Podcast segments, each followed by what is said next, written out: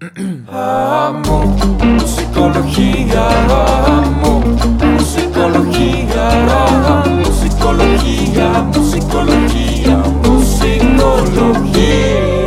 Buenos días, buenas noches, buenas tardes, buenas mañanas, madrugadas o la hora que sea. Bienvenidos a Musicología, una semana más, un episodio más. Recuerden que estamos en Musicología, donde choca la música con la psicología y queda en medio todo lo que se nos atraviese. Cada lunes 11 am un episodio nuevo, con un invitado nuevo, y jueves la versión pop de ese mismo episodio. Hoy estamos de lujo. El día de hoy no nos acompaña Borrego porque tuvo una emergencia, pero como ya escucharon en el Bienvenidos, nuestro invitado de esta semana, que es Alberto Montenegro de Raguayana, fue quien se sumó para el Bienvenidos. Beto, ahí les van puntos de su carrera a grandes rasgos. Beto es vocalista y guitarrista de Raguayana, compositor, podcastero también, por eso el bienvenido se me hace que se escuchó muy, muy ensayado, este, como que estás acostumbrado a, esa parte de la introducción. Además también Beto es oficialmente el rey del brócoli, con Broccoli Records, Broccoli Lab, Broccoli Collective y además también Beto es en general un gran creativo. Lo encuentran en, en plataformas de streaming como Raguayana, en redes como arroba raguayana y Beto Monte. Beto, ¿cómo estás? ¿Qué tal, ¿Cómo andas? ¿Todo bien? ¿Todo tranquilo? Me da mucho gusto que nos puedas acompañar. Este, y la verdad es que estoy emocionado por, por empezar esta platicadita porque creo que se va a poner buena. No, agradecido, Pablo. Agradecido contigo. No, hombre, un gusto, Beto. Oye, Beto, pues ahora sí, vamos a lo que, a lo que vamos. Directo a la carnita porque estás a punto de estrenar un nuevo disco. Entonces ahí va mi primera pregunta, que es que veía que decías en una entrevista, Beto, que todas las selecciones técnicas, desde el sonido de la guitarra, las baterías, incluso líricas, como la canción de, de Camarones y Viniles de decir cosas hipsters, se entregan siempre al concepto. Entonces creo que la mejor manera de entender cómo va a sonar el nuevo disco, más allá de los avances que ya hemos tenido en los sencillos, es preguntarte ¿Cuál es el concepto en general detrás del nuevo disco que se llama Cuando los acéfalos predominan?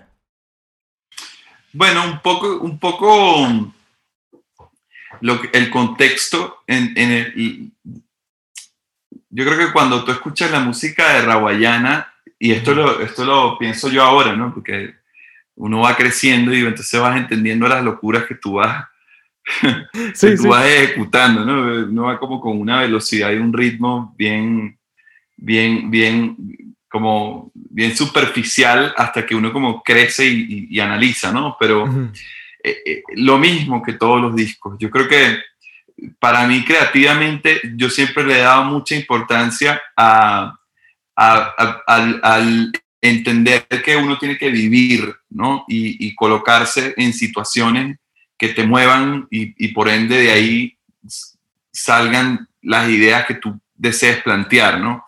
Y nosotros como proyecto, eh, en un momento en el que estábamos eh, girando el Trippy Caribbean, que fue el disco con el que realmente como que el proyecto se internacionalizó, estábamos como entre esto de tocar en muchos países a nivel mundial y a la vez en paralelo haciendo un documental en Venezuela eh, un documental cultural en donde sucedieron una cantidad de cosas, ¿no? Eh, que, que, nos hicieron ¿no? entender un poco ya como personas en qué mundo estamos viviendo, eh, en, en, la locura de, de, de dónde venimos.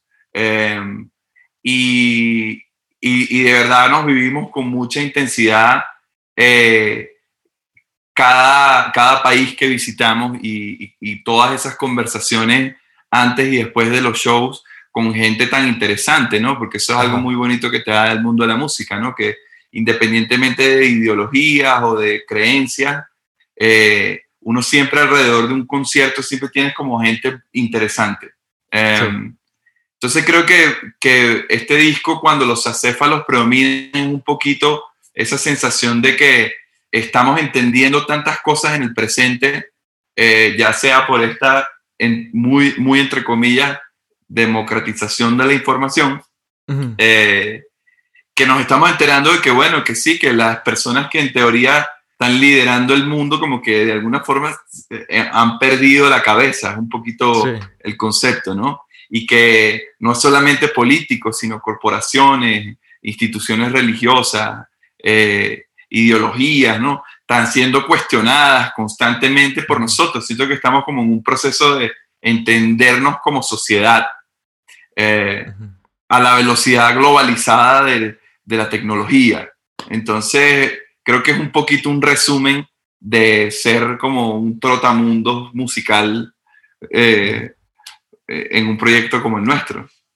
De, de, ir conociendo el mundo y viéndolo desde los ojos de un músico, ¿no? Que de cierta manera creo que en la música y los músicos siempre están en contacto con, con una parte de nosotros que es como, ¿cómo voy a volver esta canción? Consciente o inconscientemente, no sé si estás de acuerdo, pero siento que siempre hay una parte ahí atrás de, de uno diciendo, o sea, como que traduciendo todo a música, a ideas, a conceptos, como volviendo lo que uno ve en el día a día arte, ¿no? O sea, no, no sé si estás de acuerdo con eso. Totalmente. Yo siento que a veces la gente subestima no solamente a, a, a los músicos, ¿no? Sino al arte en sí. O sea, para mí el arte es comunicación, ¿sabes? Tú ves un cuadro y esa persona está comunicando algo. De, con, con, con no, no, es una comunicación directa, es una comunicación artística. Y bueno, las personas que componen canciones, creo que por lo menos muchas de las que yo conozco, siempre están como despiertos a eso. Eso es una reacción, o sea, para tú entender el contexto de, de, de México uh, eh, eh, desde una perspectiva cultural, pero entender su contexto político, bueno, de los años 80 anda y escucha la música de los años 80, del rock de sí. los 80. Y el, no, no, o sea, como le, siento que a veces como persona uno subestima mucho eh, esa idea, como es tan fácil, ¿no? Como saber qué estaba pasando en República Dominicana cuando Juan Luis Guerra escribió Bachata Rosa, ¿sabes? Sí, sí, sí. ¿no? Y conoces lugares y uno, uno tiende, o sea, la, la, la, música y los artistas tienden a ser como, como como unos relatores de, de, del contexto. Y eso es un poquito lo que estamos tratando de hacer con este disco. Este disco es una fotografía de, del 2016 al 2021, ¿sabes? Claro, claro. Y, y, esa fotografía, Beto, del 2016 al 2021, ¿sería correcto decir que se intensificó el ritmo al que iba fotografiándose el disco en el 2020 con toda la locura que pasó o no tanto? No, no tanto porque ya eh, grabamos justo antes de que empezara la pandemia. Entonces, ah. eh, salió una canción ahorita en, el, en, enero de este año, se llama 2020, que fue como el resumen optimista de, de un poquito sí. lo que se sentía, lo que sentíamos, pues, pero realmente no, no, es como un poquito antes de... Pero la, la pandemia vino como a intensificar muchas de las ideas del disco, pues como, ¿sabes? Mira qué locura, ¿no? Unas microbacterias, ¿sabes?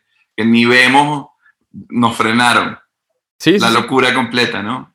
Sí, totalmente. Y digo, creo, creo que es una, un gran ejemplo para pasar a, al siguiente tema, esta canción del 2020, porque algo que, que, yo escuchaba, yo llevo escuchando Raguayana, yo creo que justo ahorita que mencionabas que, que en el Trippy Caribbean fue, fue donde, donde se empezó como a globalizar y todo, creo que ahí fue donde yo conocí a Raguayana. Yo lo conocí en, just, en Londres por unos amigos que se juntaban mucho con venezolanos. O sea, era un amigo de Guadalajara, de aquí de México, que tenía muchos de sus amigos que iban a las reuniones, todo eran venezolanos, entonces ahí fue donde, donde a mí me presentaron Raguayana, y de ahí fue donde lo empecé a escuchar, ¿no?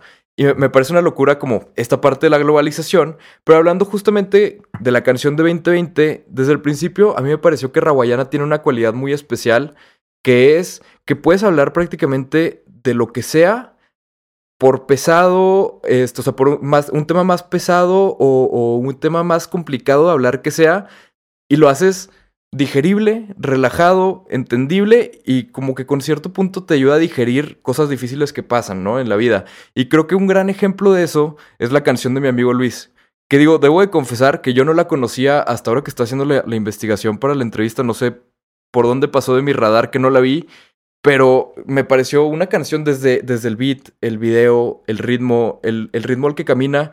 Y creo que es muy difícil hablar de algo complicado como pues, es el, perder a alguien querido y hablarlo desde un punto de vista tan relajado, tan maduro y al mismo tiempo tan tranquilo de, de saber que todo está bien dentro de lo que cabe y que todo va a estar bien y que pues es un ratito lo, que- lo que se deja de ver a, a esa persona que se fue y así. Pero me gustaría preguntarte, Beto, al momento de escribir sobre algo complicado, ¿cuál es tu enfoque o cómo crees que logras aligerarlo de esta manera? Em, no sé, yo, eh, yo- yo siento que, que, que la- yo me siento un privilegiado del- de, de, ¿sabes? Cuando entiendes que el- en el mundo hay tantos, tantos problemas, ¿no? Y tantas dificultades y, y- y- y la desigualdad es tan, tan cabrona, ¿sabes? Sí. eh, ese privilegio de tú poder analizar las cosas desde otro, desde una perspectiva un poco más optimista, ¿no? Cada quien con su, con su, sabes, con sus problemas, ¿no? Porque ningún problema es más pequeño que otro. Sí. Pero se me hace que, que, que así conversamos nosotros, ¿no? O sea, el, el- el- el tener la capacidad de, de que por más que existan distintos temas que te afecten personalmente, eh, de alguna manera esa, esa capacidad de mantener la compostura. Nosotros venimos de un país en donde es tan fácil odiar, es tan fácil ser violento, es tan fácil sentirse agraviado, que eh, nada más el, como el autocontrol es, es- es resistencia. ¿Me explico? Claro. Entonces, yo creo que eh, eh, yo sí siento que en la música o en las composiciones en donde yo he participado, eh, se, se refleja un poquito el cómo, en- el cómo se puede hablar de todo, de cosas tontas como caramelos, de, como camarones y viniles, de amor, de, de un problema global, de la muerte de un amigo. A ver, de lo que sí intento siempre aferrarme a que si nosotros no somos los que podemos como que establecer un cambio, bueno, ¿quién va a ser? El que está todo jodido en África, que, no, que está pendiente de conseguir tres litros de agua para mantener una familia de 15 personas. Entonces, Sí. creo que el entender que, que, que uno cumple un rol ¿no? importante en la sociedad mundial es, es, es algo esencial. Y, y la forma en como lo decimos es básicamente tipo, como lo diríamos ahorita hablando, o sea, como lo estamos hablando, siento que se traduce musicalmente cuando lo cantamos, ¿no? Sí. Sí, sí, sí. si- Siento que además, luego muchas veces es, es menospreciado, supongo que sería la palabra, el efecto del arte en la sociedad. Y eso es algo que hemos estado hablando mucho, de hecho, las últimas semanas, ¿no? Des- desde, desde esta misión espacial que quieren hacer, que se llama el proyecto Dear Moon. No sé si te suene esa, que, que es un proyecto de, de turismo lunar con la idea de, de vamos a hacer arte regresando y vamos a, a tratar de que la gente se entienda unos a otros. Esos son, son temas que hemos estado tratando aquí en el podcast las últimas semanas mucho con, con diferentes artistas. Este, y creo que es muy impresionante el ver, o sea, creo y me imagino que te ha pasado millones de veces que, que o a lo mejor millones exageré, pero miles mínimo, ese momento donde alguien te escribe y te dice, me pasó esto, escuché tu canción y me siento mucho mejor o me ayudó en esto. ¿Te ha pasado eso? Y, y dirías de cierta manera que ahí es donde sientes como que, ok, estoy haciendo mi chamba como humano. Sí, a mí me pasa un poco que tengo como la inquietud y es, es un tema personal y no sé si fue por cómo, como entré en la música, que es que sí siento la necesidad de que no se quede solamente en, en, en, en, en ideas, en canciones. O sea, se me hace que cuando, cuando, cuando, cuando, cuando tú planteas ¿no? Ideas en una canción y, y es como te hacen sentir bien, te hacen sentir triste, mal, nostálgico, todas estas cosas, ¿no? Que tan bonitas que, que trae la música. Yo sí quisiera en algún momento como que traducirla en acciones, ¿no? Entonces, Ujú. pasa que hemos estado como intentando experimentar a ver cómo logramos que estas ideas se conviertan en cosas tangibles. Entonces, por eso nos hemos metido en esta onda de hacer documentales y, por ejemplo, el documental del que te hablaba, estábamos Ujú. restaurando un estadio de fútbol en la ciudad de Mérida, en Venezuela. Entonces era como todo lo que en- en- englobaba este proyecto tenía como una, una, una finalidad tangible en el cambio de una Claro. comunidad.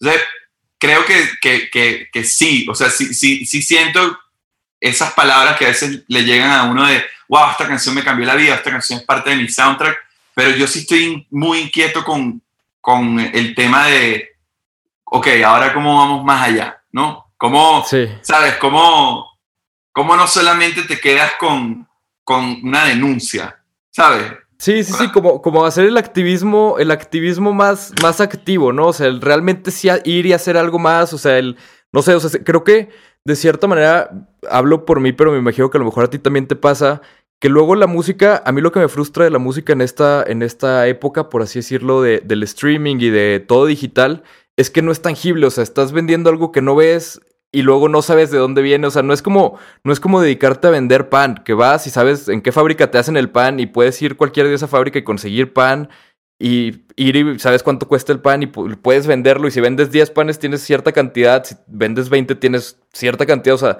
es todo muy tangible y todo, o sea, existe, ¿no? Y creo que en la música trabajamos con una moneda prácticamente imaginaria que es la imaginación, o sea, es una moneda que, que realmente no, pues no, no, vemos, no sabemos de dónde viene bien a bien. Creo que en, en, la cabeza de la mayoría de nosotros siempre está el miedo de ¿y qué pasa si algún día se me acaba? O sea, ¿qué pasa si algún día ya no me sale? O, o cuando te encuentras con un bloqueo creativo no sabes qué puede pasar si, si no logras quitarte ese bloqueo creativo, ¿no? Y creo que el, poder hacer activismo, y digo, tú corrígeme si voy mal, pero el poder hacer cosas tangibles, me imagino que también te ayuda y te da una paz mucho más grande de decir, no nada más creo que estoy haciendo el bien, sino, o sea, estoy haciendo el bien, estoy viviendo una vida que, que ayudo a gente, o sea, que, que me ayuda a ayudar de cierta manera. No sé si estás de acuerdo con eso. Sí, total, totalmente. O sea, el, el principio este de, yo, yo, yo, creo mucho en lo individual, ¿sabes? Como que si tú logras tener cierta estabilidad, después de como que extender tu mano para que otros, no, para apoyar a, a, otros, ¿sabes? Creo que así tiene que funcionar la sociedad, pues, ¿no? Como que si como individuo todo el mundo hace lo que tiene que hacer y a todo el mundo le va bien y todo el mundo se comporta de manera, la, la mejor manera posible, bueno, el entorno es una maravilla, claro. ¿sabes? ¿no? Eh, eh, y creo que ese es el principio básico de, de eso, ¿no? El, el, el y, y, te digo, el tema del privilegio es, porque el, poder tener la oportunidad de estar tan, ¿sabes?, lo más despierto posible en un contexto en donde, eh, en, ¿sabes?, en una semana estás en México y en la semana siguiente estás en Ecuador y en la siguiente estás en Chile, en la siguiente en Argentina. Eso es una cosa que a mí me ha impresionado mucho de, como ser humano, de, de, de la oportunidad que tienen tantos artistas, ¿no? De vivir una experiencia así y, y, veo tantos tan vacíos, ¿no? Como que, como que, men, ¿en qué viaje? ¿Sabes? Como que es muy fácil como encerrarse en una burbuja en ese sentido. Y por eso como que él, él siempre está pendiente como, mira, no te duermas, que, ¿sabes? Aquí estás viendo mundo, ¿no? Y, y, y, eso es un eso es, eso es importante, ¿no? Sí, sí, definitivamente. Y justo creo que viene todo esto de, de la idea de del sol sale para todos, ¿no? Creo que, eh, digo, no sé Venezuela si sea el caso también, pero al menos en México, creo que en general la gente, sobre todo en otras industrias, creo que en la música estamos más despiertos a tratar de no hacerlo, pero aún así hay mucha gente que lo hace. ven que vas avanzando y tratan de meterte el pie porque creen que si a ti te va bien, a, lo, a ellos les va a ir mal, ¿no? o creen que si a ellos les está yendo bien, no hay espacio para que les vaya bien a los dos. y creo que, que justo esto de cierta manera, digo, no sé si estás de acuerdo, pero creo que de cierta manera es una idea muy de cuando, no sé, creo que es una idea que el viajar te la quita, el darte cuenta los similares y parecidos que somos todos desde México hasta Hong Kong. Yo cuando fui a Hong Kong con un amigo que es productor allá, lo que más me impresionó fue, fue como que yo lo veía como algo totalmente alejado porque literalmente está alejado del otro lado del mundo. Y a la hora de ir y ver y, convivir con gente allá, gente local, y, poder estar como con ellos, entre ellos, como si fueras parte de ellos, no como turista, sino más como conocer los lugares a los que ellos van y todo, yo dije, esto se parece muchísimo a México. O sea, creo que es más parecido Hong Kong a México de lo que es México, Estados Unidos. O sea, cosas que dices, lo que yo pensé que era similar realmente no es tan similar. Y lo que yo pensé que era otro mundo totalmente diferente es prácticamente lo mismo y se maneja igual. Pero no, no sé si hayas tenido tú alguna experiencia, Beto, que tú digas de que viajé y me enteré de esto. O sea, creo que, que el viajar te abre los ojos, pero ¿cuál ha sido tu experiencia donde en un viaje te, te abrió los ojos algo? Yo creo que todos las, o sea, casi todos los países a los que he ido, em, no conozco Hong Kong, me encantaría.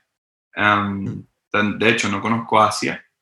Em, pero creo que todos tienen un poquito de eso, sobre todo cuando te da chance, ¿no? Un poquito como de, de, de visitar más allá de un hotel y un concierto. Em, Ujú.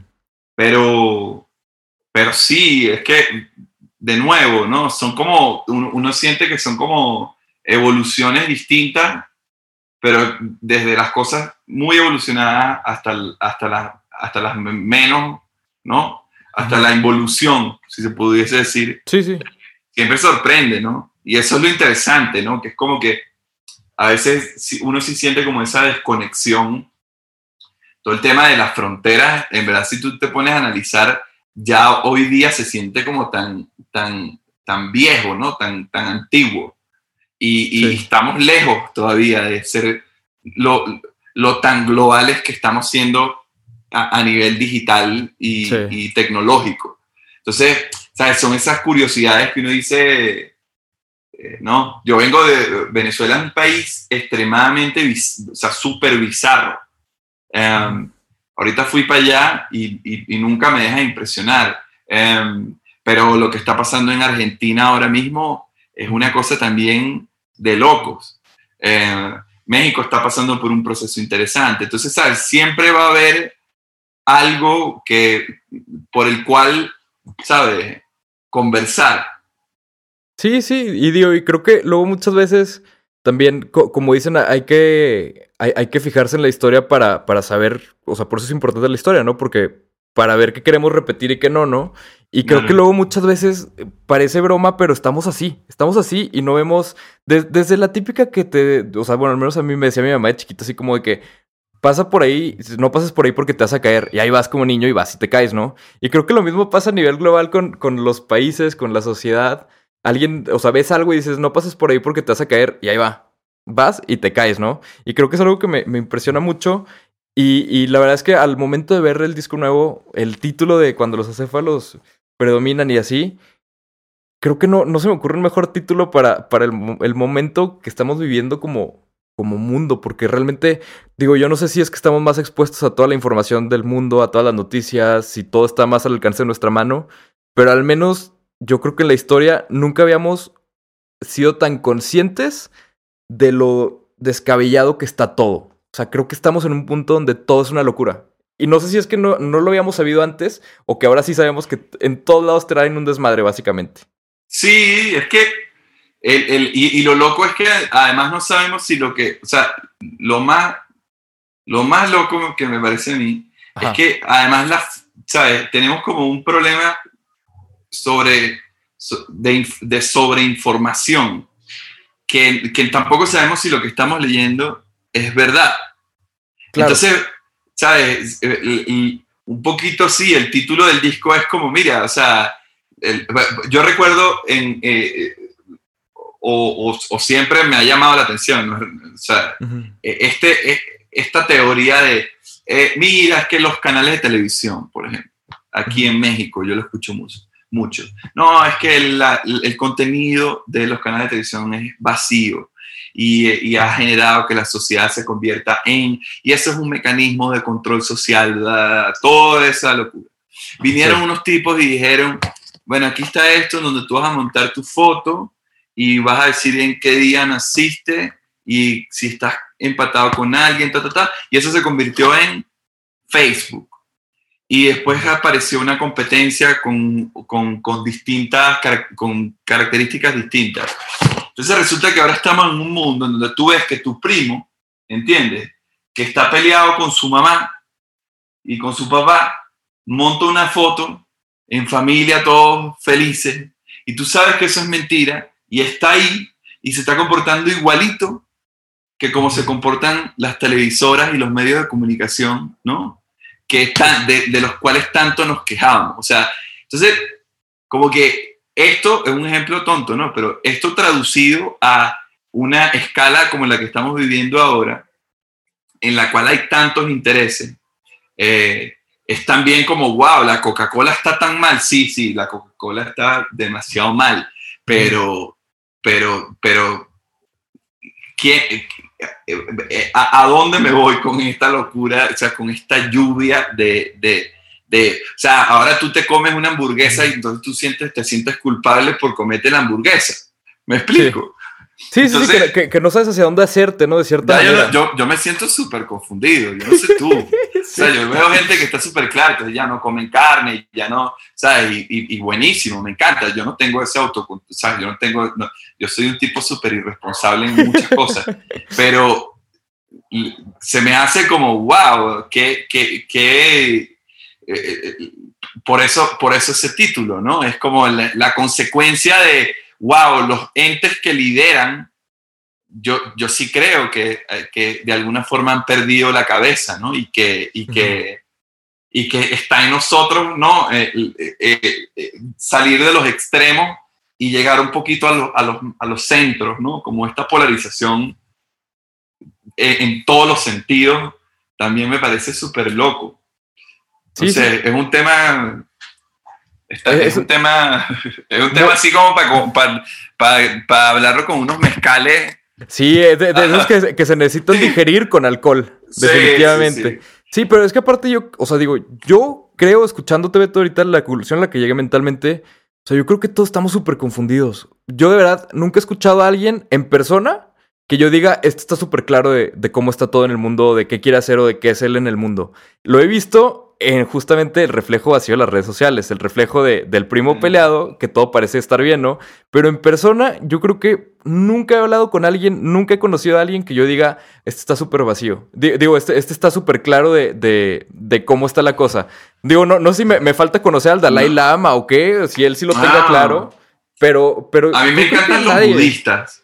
Los budistas se me hacen personas súper... Yo no soy budista, pues, pero los budistas mm. se me hacen como bueno, esta gente que estudia la mente humana, entonces son maestros, eh, y, y, a ellos se me hacen los que pueden tener una claridad, pero basada como en la administración del ego y del yo, y, y pero sí. yo soy muy responsable para eso también, o sea, como que, de, no, a ver, lo que sí creo que hay que, que uh -huh. y que la, pan, sabes, que el COVID no lo, creo que lo trajo eh, a, a, a, la mesa así como, mira, entiende que por aquí no es el camino, ¿sabes? Entendamos que, que si el mundo se sigue calentando, nos vamos a ir a la chingada, como dicen ustedes. Sí. Entendamos que una cosa que ni ves puede matar a millones de personas eh, si, si, si, si no se controlan ciertas cosas. Eh, no sé, yo, a mí se me hace interesante esta época también, ¿no? Es como, es como, yo, yo, lo siento medio, medio, medio bélico, de, eh, eh, eh, ¿sabes? Yo siento que estamos como en una especie de guerra fría, eh, en, donde, en, donde, en donde ya las guerras son, tienen otros formatos, ¿no? O sea, sí. en, lo, en, en, en, la década de los 40, imagínate, hablar con un viejo de estos que vivió el, la época de la guerra siempre es súper interesante.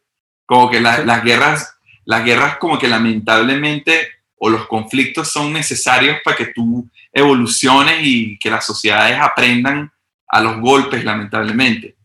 Sí, porque además parece que es la única manera en la que las sociedades aprenden y aún así, hasta donde yo entiendo, siempre hay una tendencia mundial a dar tres pasos para enfrente, dos para atrás, tres para enfrente, dos para atrás, ¿no?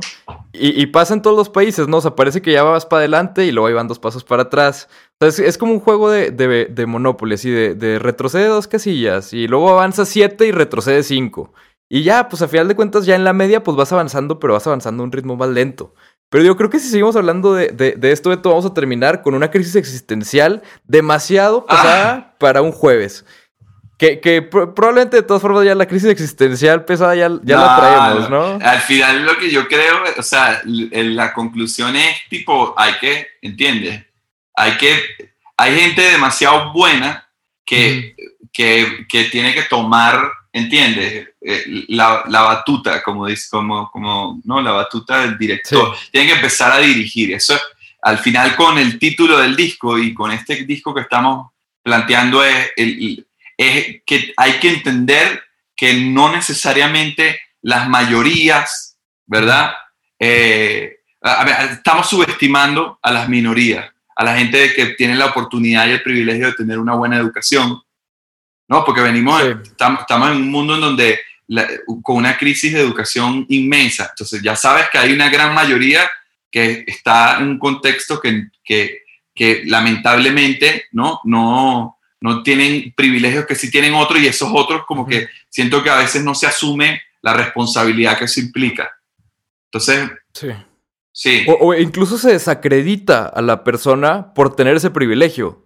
totalmente. Que me parece aún más descabellado, o sea, el, el desacreditar, digo, pero realmente como, pues, o sea, digo, ahorita que estamos en México en elecciones y todo, o sea, bueno, que van a venir las elecciones ahora en, en junio, julio, creo, este, me, me parece una buena frase para recordar la frase de Churchill de, de que la, la democracia es la peor forma de gobierno después de todas las demás que se han intentado.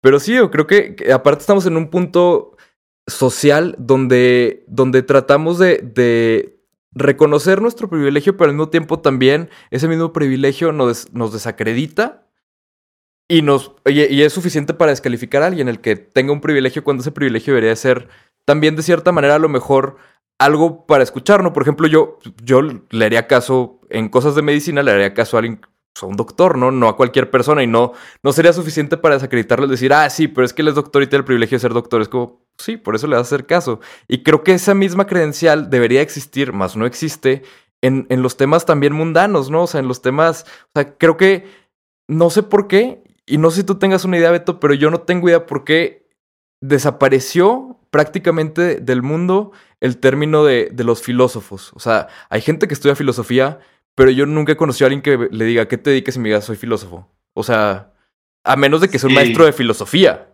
Claro, sí, es verdad, no, lo- no, no, sí, no, yo tampoco conozco a alguien Y- que me diga soy filósofo. Y, y además en la filosofía siempre vamos a referenciar a los mismos de siempre, a los filósofos griegos. Normalmente siempre vamos con Sócrates, Aristóteles, siempre nos vamos para allá.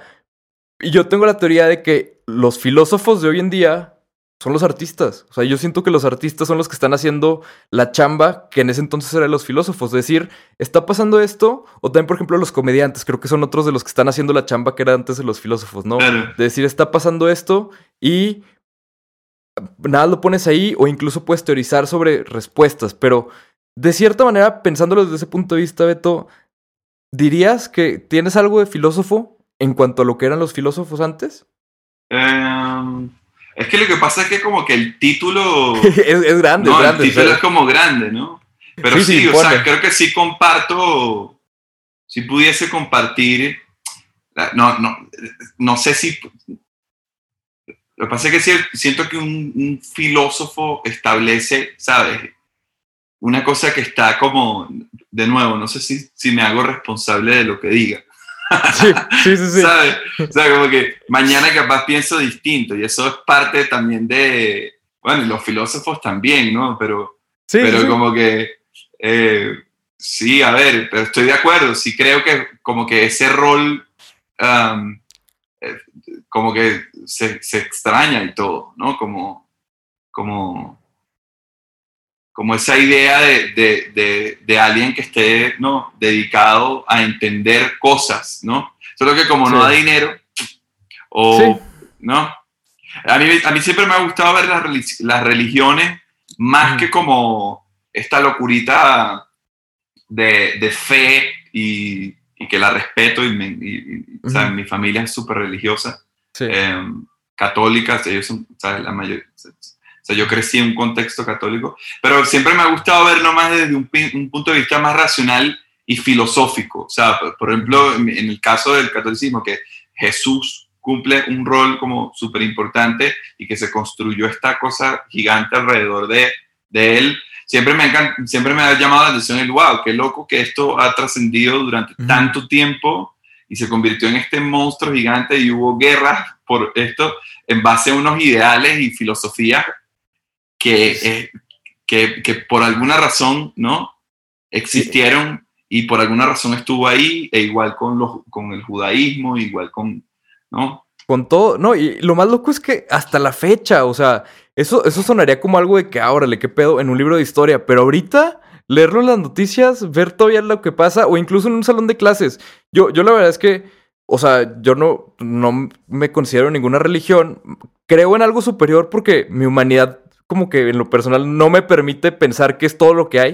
O sea, como que eso en mi cabeza no cabe. O sea, digo, a ver, ah, o sea, si, si, esto, si esto fuera Google, Earth, o sea, estás aquí, empiezas a salir y ¿qué, qué pasa cuando sales de, de, la Tierra, no? O sea, ¿qué pasa cuando sales de la Vía Láctea? O sea, algo tiene que haber, ¿no? O sea, no sé si sea una simulación de la Matrix, no sé si sea un, un, no sé, como el, el mundo de, de, ay, ¿cómo se llama este güey? Del Doctor Sus, que vivían en un, este, en un diente de león, este, no, no tengo idea cuál sea el caso, pero digo, supongo que algo tiene que haber, ¿no? Y porque, pues, como que mi humanidad no me permite como que concebir que, que no haya nada. Pero sí es una locura el cómo la religión también se ha usado a través de, de pues de, digo, y a, la gente religiosa nunca le gusta cuando alguien menciona eso, pero sí se ha usado como un arma de, control de masas a través de la historia. Creo que si piensas esta idea y la aplicas sobre todo en Latinoamérica, que, somos, una región muy religiosa, por así decirlo, pues de cierta manera se, asimila mucho el concepto que se le da a la gente de Jesús y de cómo funciona el ir al cielo o no, comparado con lo que le dicen a los niños sobre Santa Claus. Si te portas mal. Te va a traer carbón. A la gente hace algo y Jesús te está viendo. Y creo que es algo que pasa mucho y me parece una locura como esto pasa y, y, y digo, creo que también tiene muchísimos beneficios, ¿no? O sea, incluso yo he llegado a gozar de los beneficios de la religión en cuando, por ejemplo, cuando hay una pérdida. O sea, creo que sí da mucha paz el decir, está, está en otro lugar, todo va a estar mejor. Este, es, es un hasta el ratito, o sea, después llegamos a algo más. Pero creo que sí también las religiones, al menos no sé, no sé tú, Beto, pero yo mi forma de entenderlo o como he llegado a explicármelas a mí mismo a través de los años ha sido con la analogía como de, de del elefante y el ciego, que le, le enseña, o sea, que le ponen un elefante y ponen a, tres ciegos y cada quien explica algo diferente sobre lo que es. Y al final de cuentas yo creo que todas las religiones están explicando su, su pedacito de la historia y en realidad es una combinación de todo que, que nadie, nadie ha terminado de armar ese puzzle ni lo va a terminar de armar, pero eso es lo que pienso. No, no sé tú en cuanto a, a, todo eso, Beto, tú en, en dónde, no sé, a dónde no, te ha llevado yo, la vida. Yo, yo, yo comulgo con que son filosofías y modos de, de, de, de convivencia, son propuestas tal cual como puede ser una propuesta, son ideales, ¿no? O sea, es como, sí. pero pero sí me parece que han cumplido un rol en la humanidad interesante, pues porque sí tenía que existir alguien que establezca, mira, no matarás, pues porque todo el mundo se estaba matando claro. y cogiéndose entre todos y una, uh -huh. un descontrol. Entonces llegó alguien y dijo, mira, no, es que esto, en verdad, esto no se puede. Y, y sí. si te comes esta manzana, hay como unas metáforas y unas, unas sí. cosas que uno, yo, por, en el caso del catolicismo, que es donde tengo mayor conocimiento, es como, yo no las, yo, yo no las entiendo como, como, como tan literales, ¿no? Eh, eh, entendiendo sí. el mundo en el que estaban y el contexto en el que estaban, todo lo que se dijo tenía cierto sentido. Entonces, ¿sabes? Um, se me hace que son, es como si tú decías, ah, mira, yo, yo, ¿sabes qué? Yo voy a decidir mi, vivir mi vida de esta forma y, mm. y dígame hoy día con las redes sociales que hay tantos como propuestas de, ¿sabes? De cómo vivir tu vida y, y en qué creer y en qué no y no sé, ¿sabes? No, ya, ya no le doy tampoco de... tanto porque me gusta también respetar sí. a, a, los que, a los que siguen filosofías o, o o a nivel religioso ideas eh, diferentes. O sea, como que me encanta que, que tengas la opción de decidir. O sea, eh, eh, me, encanta, me encanta esa variedad también, ¿no? Sí, sí, cl claro, y que a final de cuentas toda esa variedad es lo que, lo que nos hace ricos como humanos, me explico, o sea, es lo que, lo que nos da el sabor, sí. lo que nos da las texturas, o sea, hablando de música es lo que nos hace diferentes instrumentos, es lo que nos hace diferentes frecuencias, el, lo que nos, o sea, nuestro contexto, lo que creemos, lo que pensamos, lo que dudamos, todo eso es lo que, lo que nos va llevando a diferentes cosas. Pero ahora sí, Beto, creo que se nos fue un poquito el tiempo, pero vamos con la pregunta robada, porque el día de hoy tenemos una okay. pregunta que te mandó directamente tu paisano Ferraz. Y la pregunta de Ferraz es... Está, está difícil, ¿eh? está difícil. No, no, no, se, no se tocó el corazón. Sí se, se dejó ir con todo Ferraz, se me hace. ¿eh? Pero la pregunta que te manda Ferraz es: ¿Cuál es tu colaboración favorita del próximo disco y por qué? Eh, wow. Sí, no, no se tocó el corazón. Mm. Es que me gusta, o sea, me gustan todas, me gustan todas. Eh, mm.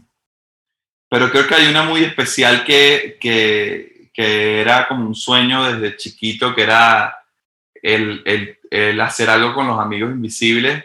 Ajá. Y en este caso estamos haciendo algo con los amigos Invis- invisibles y Cheo, que es nuestro productor, que fue fundador de los amigos invisibles. Entonces, esa, esa tiene esa tiene algo ahí o sea, esa era mi banda favorita desde toda la vida Em, ayer estuvimos grabando un videoclip con los amigos y como que sabes Ujú. Y, no sé me, ¿sabes? me estaba acordando de cuando yo ahorraba y hacía locuras para poder ir a verlos y Oye, y como no, que no- te- no es- tener una canción con ellos es, es- es- para mí es importante Claro, pero no, no es un, no es, o sea, no es una locura, o sea, trato de ponerme en tu lugar, no es una locura el, el trabajar con alguien que admiras tanto, o sea, ¿hubo un, un cierto momento de digerirlo para poder ser funcional o desde un principio fue como que, ah, sí, ok, ya lo digerí, vamos a ser funcionales? O sea, es que siento yo que si yo fuera a trabajar con una de mis bandas favoritas de toda la vida, de los que siempre he escuchado, necesitaría un proceso de, de detox de mis emociones para poder ser funcional con esa persona, porque si no, todo el tiempo estaría como,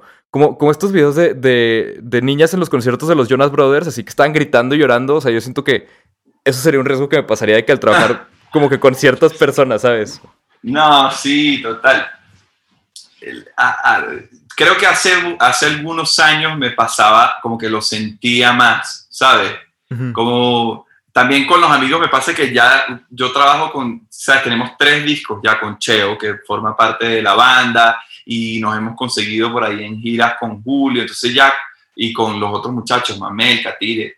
Em, entonces ya se me hace que eh, en este, cuando llegamos ya a, a- a, ok, vamos a colaborar, ya hay como una relación, ¿sabes? Eh, preestablecida. O sea, de, de una, de ya casi, ¿sabes? Cuando trabajamos con Cheo la primera vez fue hace siete años.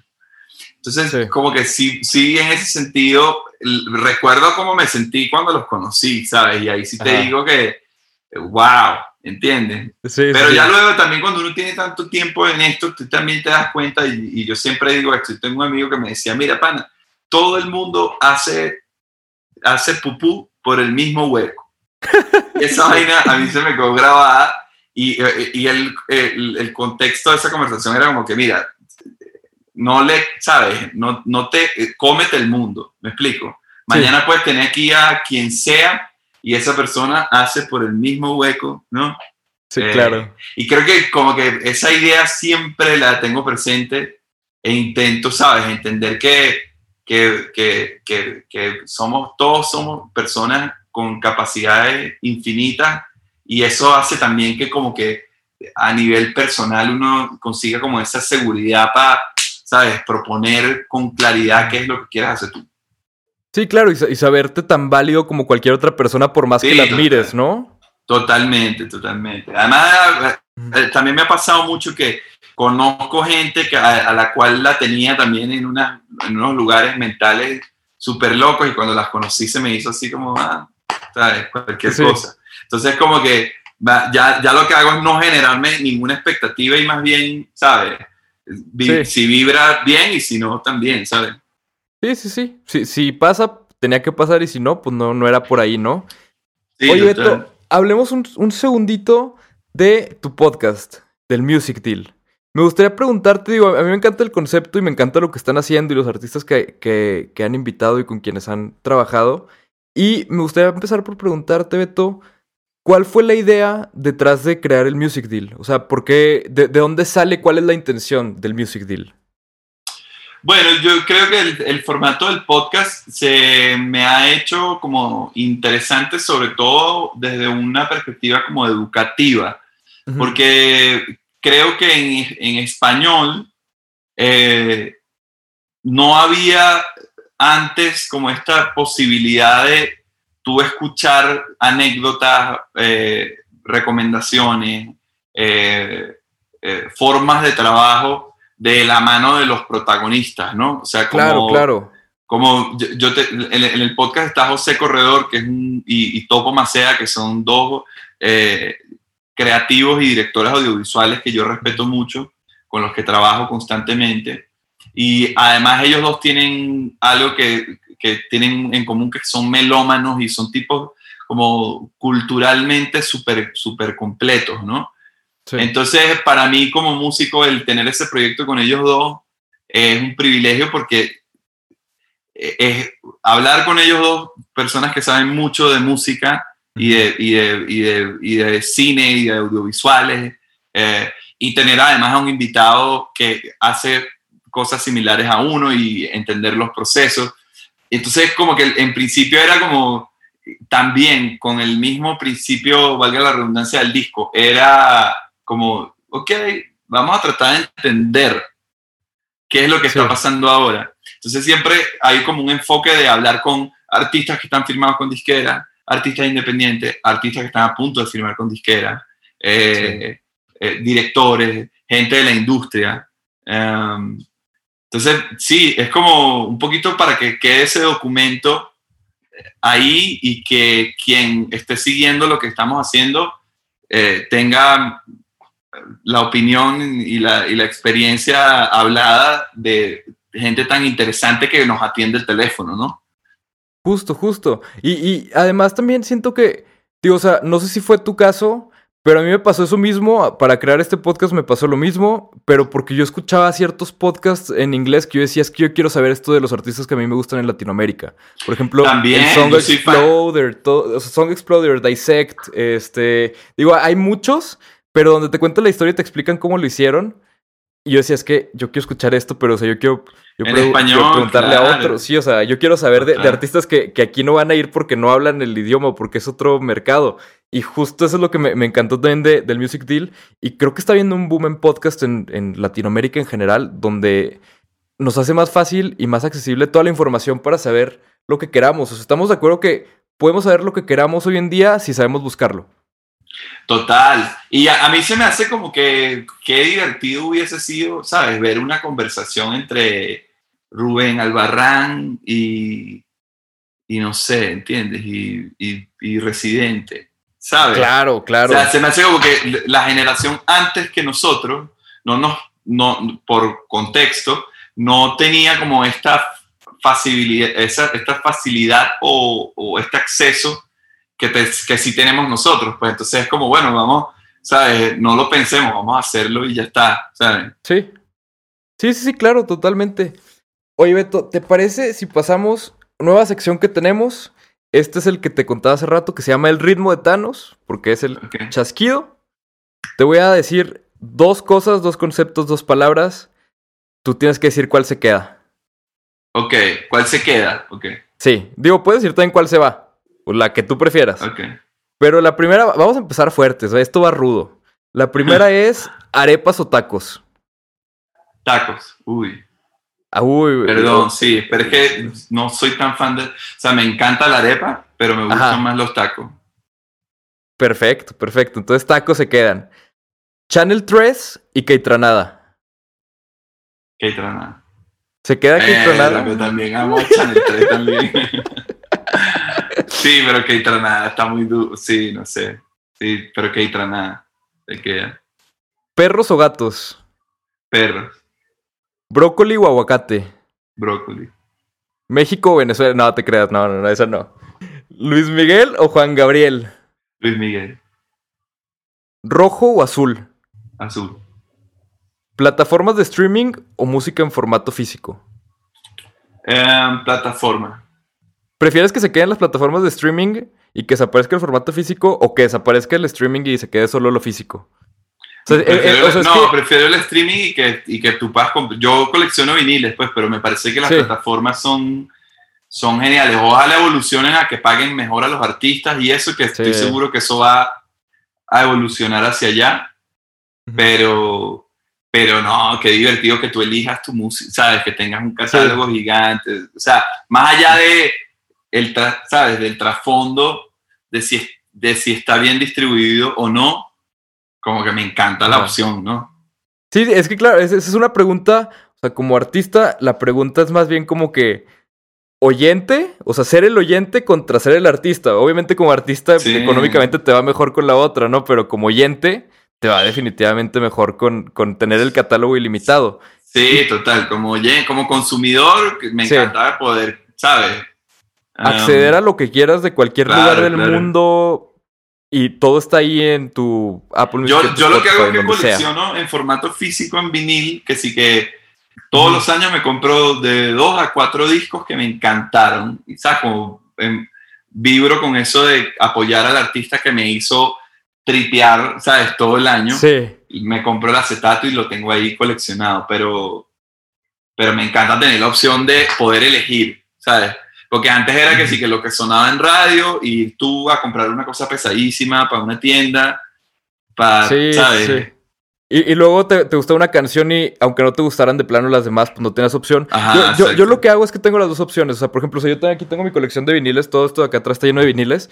Pero básicamente yo, mi, mi approach hacia los viniles es, los que compro son los viniles que me gustan. De vez en cuando compro un vinil que no conozco. O sea, voy a alguna Ajá. tienda de viniles y compro uno que no tengo ni idea de qué sea. Simplemente porque me gustó la portada, o sea, ahí es donde me dejo ser víctima del marketing y compro la portada. A veces sale muy bien, a veces sale muy mal, pero también estoy suscrito a un, a un servicio que ahí va algo lesote para ellos, pero la verdad es que está bien chido el, el proyecto.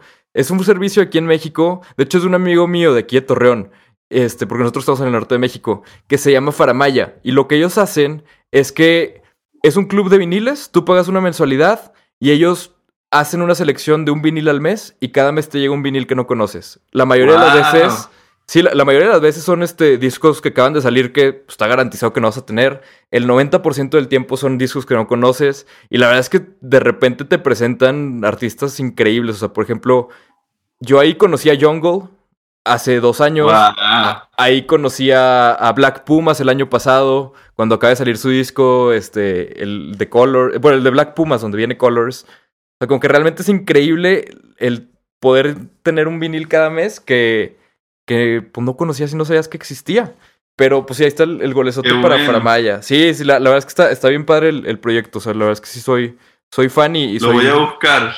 Sí te lo recomiendo, así se llama Faramaya. Sí, sí. Y digo, también tienen tienda online de viniles, pero ahí la chulada es suscribirte para que te llegue una sorpresa. Claro. Y Brutal, Beto, brutal. para terminar, última sección, Jam de Asociación. Te voy a decir una palabra, tú me dices lo primero que se te venga a la mente. ¿Preparado? Acep- aceptar. Aceptar. Eh, eh, aceptar. Eh, importante. Brócoli. Eh, creatividad. Celular. Eh, como guilty pleasure. Huevo. Pluma. Eh, pluma. Eh, ideas. Crear. Esencial. Encierro. Eh, lo peor. Amigo. Eh, amor. Escenario. Via- viaje. Sur. Eh, eh, eh, locurita. Y por último, voz. Eh, discurso. Discurso. Perfectísimo, Beto. Beto, vamos con una última pregunta porque esta de verdad me interesa muchísimo saber cuál es tu opinión. Pregunta rápida. Si pudieras elegir cualquier momento, cualquier parte de la historia, cualquier año, para sacar tu proyecto musical de cero, otra vez, ¿te quedas aquí o cuál elegirías? Puedes elegir el futuro, que no sabemos qué va a haber, puedes elegir el pasado, o sea, puedes decir yo quiero empezar a ser artista en los 60s, en los 50s, No, yo creo que, bueno, me hubiese, este, creo que hubiese sido divertido los 70. Lo- lo- ¿Los 70 en dónde? Sí, en Estados Unidos. 70 Me en Estados. Unidos. Sí, sí. Fle- Fleetwood Mac, este. Sí, Daryl. Hill. Sí. Como- Y me encanta también, tipo, la parte salsera me encanta también, Uy. ¿sabes? Sa- sa- ¿Sabes Eh. qué? Que es algo que siempre he querido hacer y, y algún día, algún día sé que se va a armar. Siempre he tenido la inquietud de grabar un disco en Cuba. o sea, con eso de que el equipo es el mismo de, desde los 60s, siempre he tenido la inquietud de grabar un disco en Cuba. Porque el, el otro está viendo, de hecho, un documental de. de ah, ¿Cómo se llama esta banda? De Buenavista Social Club. Donde estaban en el estudio y todo.